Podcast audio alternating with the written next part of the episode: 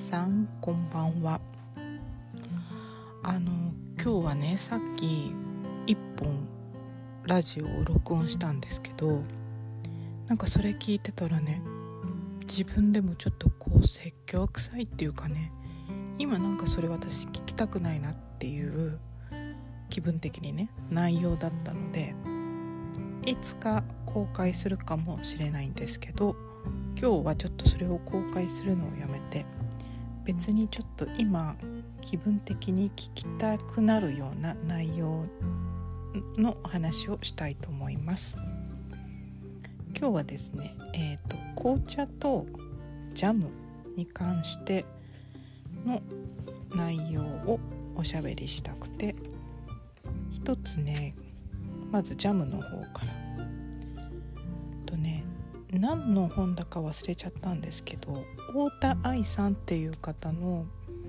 ミステリー小説なのかな？なんかベストセラー小説があってそれを調べてる時にえっとねちょっとほんとややこしいんですけど太田愛さんじゃなくて太田愛人さんというえっと昭和の作家さんのちょっとね面白そうな本を見つけたのでこっちを読んでみることにしたんです。でねその太田愛人さんの「辺境の食卓」という本なんですけれどもその本の背表紙の紹介は「ルバーブのジャム」「三気のこもったわらび」「鶏のロースト」「雪国」信州の厳しい自然に囲まれた教会で愉快な牧師様が額に汗してしつらえる極上の山の食卓。自然と共存すべき人間のありようを伝え四季の喜びを歌う骨太な食道楽日記とあります。ああ神父さんなんですね。あ牧師さんか。師さんなんですね。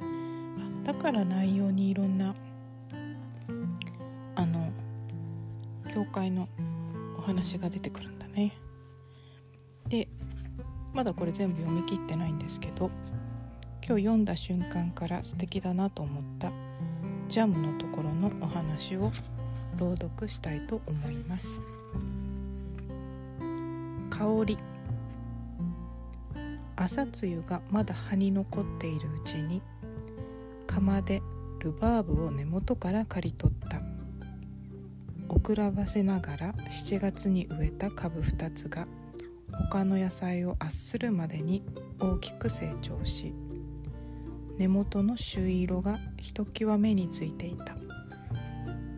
長い雪の季節のため明るい夏の日をたくさん吸った茎でジャムを作るのも北国の生活の知恵であろう。しかも一茎で4色のジャムが作れるのだ。何度か砂糖を加えると酸味と甘みがいつしか香りとなって家中に漂い始める。もちろんジャム作りの時は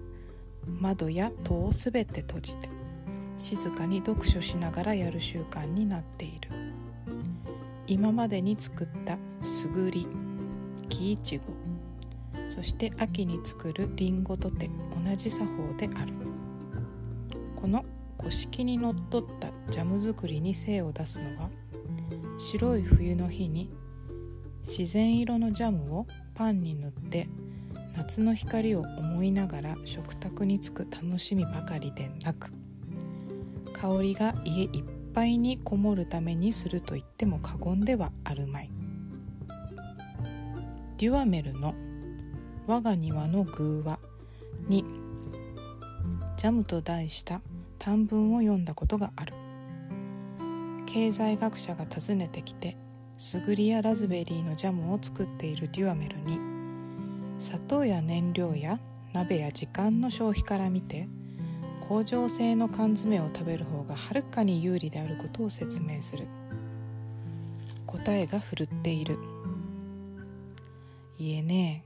香りですよ。ムッシュ匂いですよ。ね嗅いでごらんなさい。家中いい匂いがしています。ジャムの匂いというものがなかったら世界はどんなに味気ないことでしょう。さらにちではもっぱら匂いのために自分たちのジャムを作るんです。匂い以外のものなんか問題にはしていません。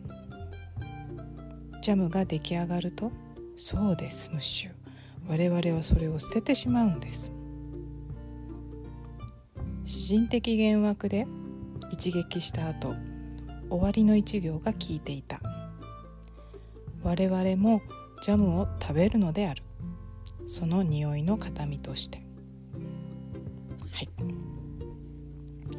もうねこの本をね最初の12ページ読んだだけでねあこの本いいなと思いました。でねこれルバーブのジャムとか書いてあるんですけど1973年の9月に書かれたエッセイなんですよね。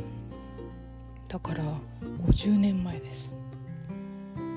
なんか洒落てていいですよね。私この信州とか軽井沢とかそっちを舞台にしたお話が結構今までも好きでなんかああいう空気感がいいのかなと思います。は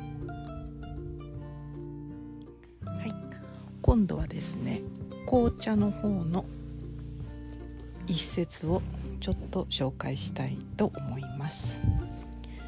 これはですね食卓のバルザックというロベール・クルティーヌという作者が書いた本なんですけどこれ柴田書店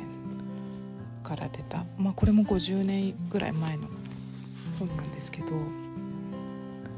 これねあのえっと神保町の古本屋さんで見つけてもうめっちゃホクホクしながら持って帰ってきた本です。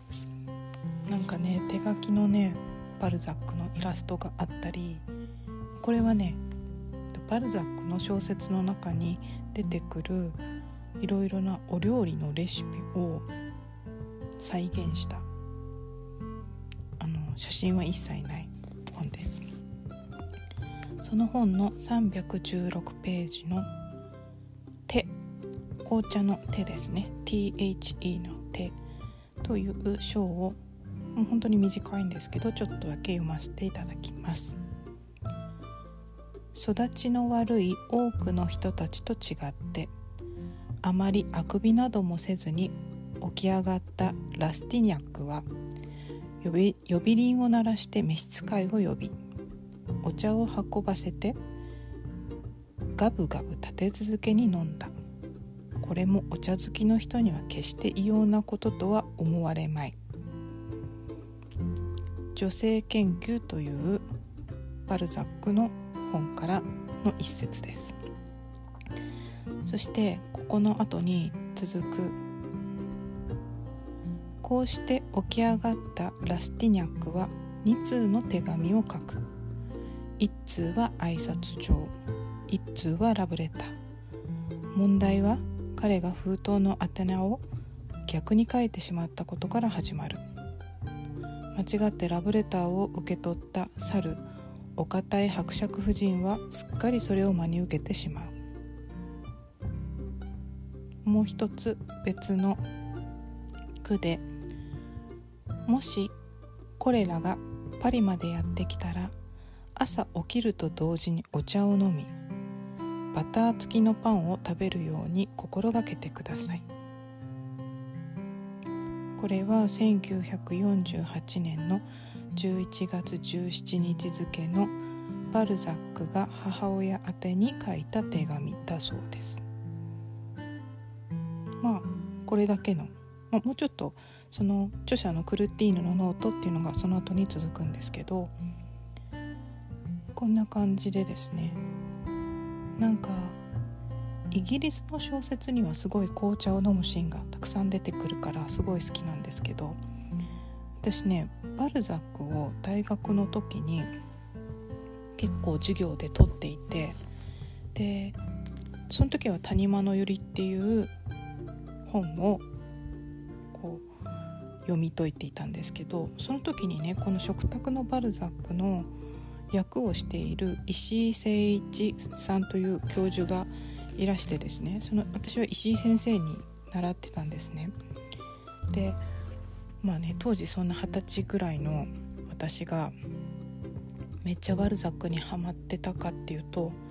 そんなことはなかったんですけどすっごいね石井先生がもうバルザックの魅力をめちゃくちゃ授業で語るので本当にね授業が楽しかった思い出があります。で未だにその谷間の百合のあるシーンとかあととゴリおじいさんとかあとウジェニー・グランデっていう本とかあるんですけどそのね一節一節をねフランス語で読んでその先生の解釈を聞くっていう授業は未だに覚えてます。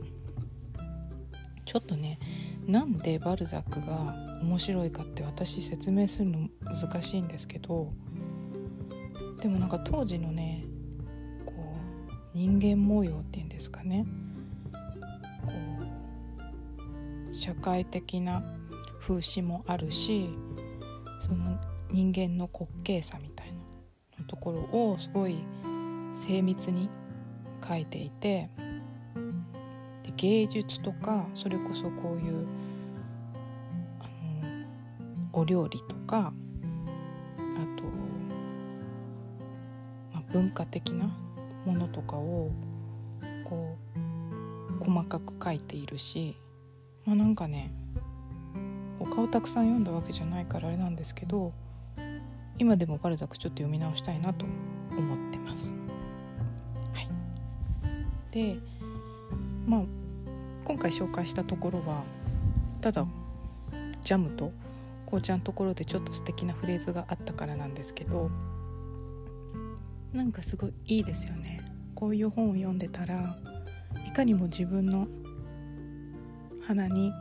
その甘いジャムの香りが漂ってきそうですしその芳醇な